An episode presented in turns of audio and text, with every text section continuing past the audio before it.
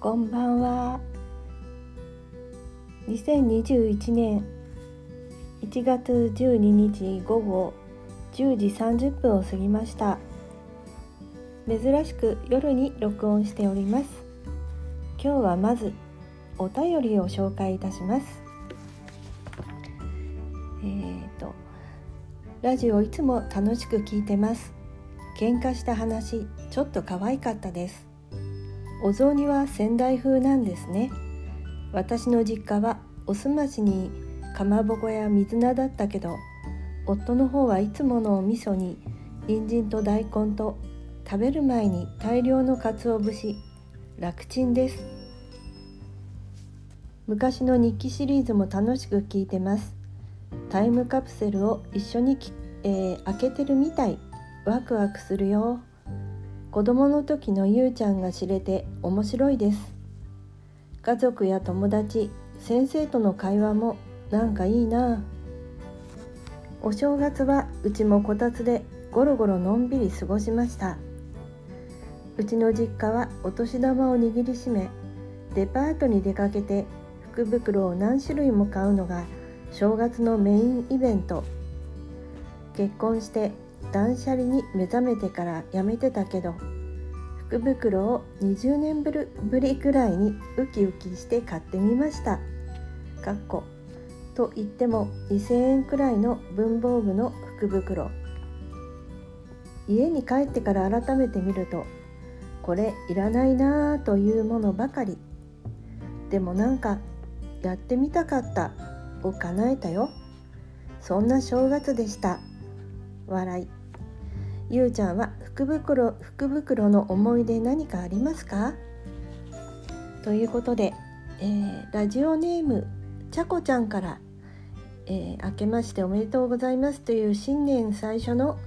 えー、お便りいただきましたので紹介させていただきました。ちゃこちゃんどうもありがとう、えー、ちなみにラジオネームちゃこちゃんっていうのは、え昔そう呼ばれてたそうですねえー、とても可愛らしいお便りで読んでいてなんか私も、えー、楽しくなってきました。ということでまた、えー、ゆうちゃんは福袋の思い出何かありますか？ということで、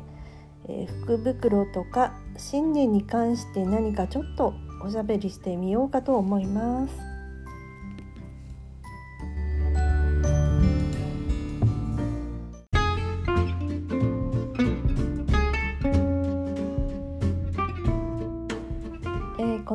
というか私のしゃべりはどちらかというとゆっくりと喋りますので、えー、例えば2倍速であるとか何かしながら聞いていただけたらと思うんですが、えー、よかったらどうぞお聞きください。はい、でちゃこちゃんからのお便りでしたが、えー、ちゃこちゃんの実家のお,、お雑煮はおすましにかまぼこや水菜っていうことで、えー、とてもなんかあの上品なというかシンプルな、えー、お雑煮だったんですね。で旦那さんの方が「いつもの味噌に」って書いてあるこの「いつもの味噌がどんな味噌かなと思いましたね。えー、お味噌汁で使ってる、えー、お味噌なんでしょうか？合わせ味噌なんでしょうか？赤だし味噌風なんでしょうか？それとも白味噌なのかな？麦味噌だったりしてなどとちょっとここであのここに、えー、食いつきま 食いつきましたっていうか、はい、で人参と大根と。まああの関西のスーパーで年末になるとお雑煮用の人参と大根というの細長いものが売ってますね。えー、私あれはちょっと買って使ったことがないんですが、えー、義理の母がもう、えー義理の母が作ってくれたお雑煮にも、えー、人参と大根とあと里芋だったかな。そういうこう輪切りになったものが入っていました、えー、それで旦那さんの方がその味噌に人参と大根で食べる前に大量の鰹節。なんかそれを 大量の鰹節。どのぐらい大量なのかなとかね。でも楽ちんですって書いてあってえー、楽ちんですの後にハートが書いてあってなんかちゃこちゃんの、えー、可愛らしい感じがなんかこのお便り全体いろんなところで、えー、感じました、えー、日記シリーズも楽しく聞いていただいてるみたいであの本当にあれは本当に一つのネタとして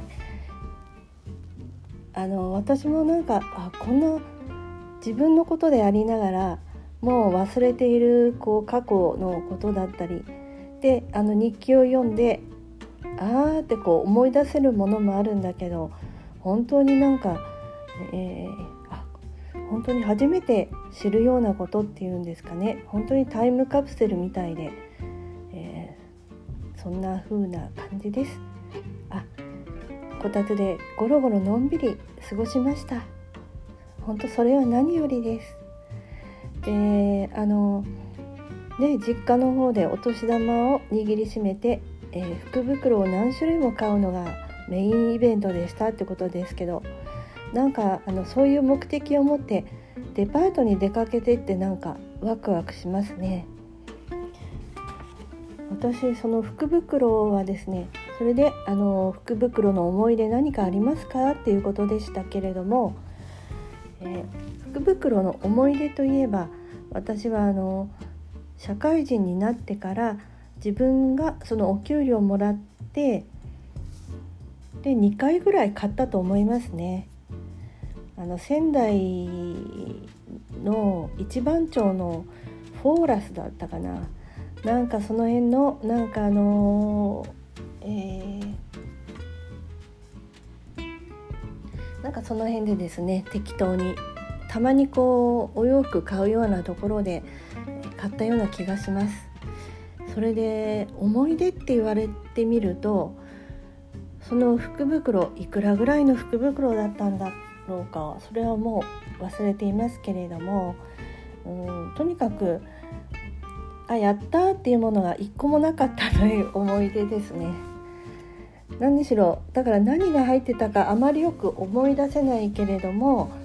ちょっと私が好きじゃないような色合いとか着ないなっていうようなものであるとか、え、形がちょっと変わった形のどうやってとにかく着こなせない私には何も全然着こなせないようなものが入ってたんじゃないかなと思いますね。それとなんかベルトみたいなのが入ってた気がします。でもなんかそのベルトもなんかあまりこう気に入らなくてとにかくそれを思い出しますねなんか全然ワクワクしなかったなんかピンとこなかったとか使いこなせなかったとかだからしばらくしまい込んで、まあ、処分したんでしょうね。であともう一回買ったと思うんですけれどもそれはもう本当にあの買っ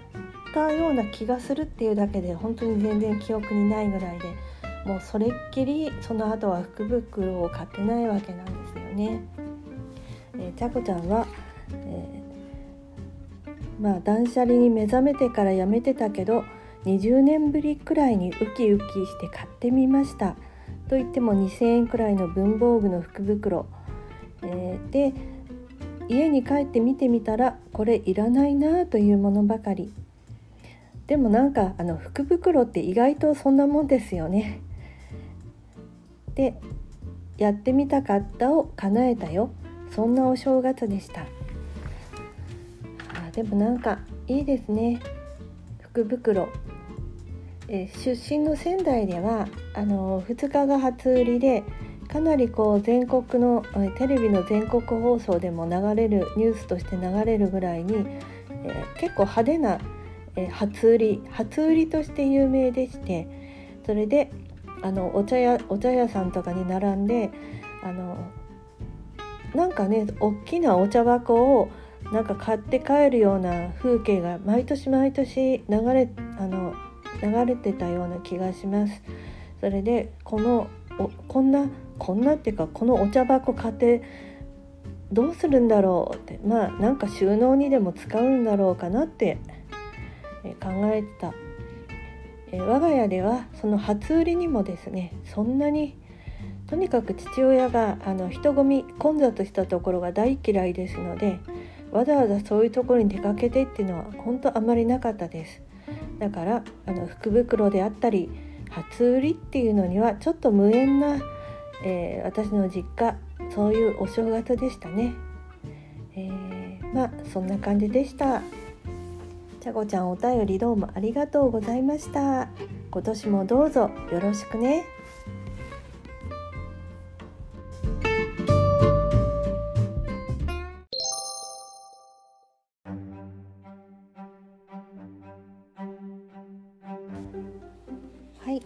で今年のこのポッドキャストの U チャンネルはまあ去年に引き続き音声ブログなんですけれども、えー、今年は、えー、私が信じていることなどをその、まあ、信じていることといえば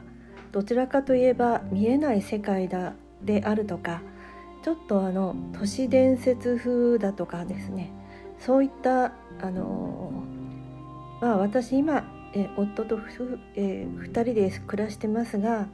え夫には理解されないようなことを私は信じてたりするものですから、え今年まあそういったことも少しずつ、えおしゃべりしてみたいと思っています。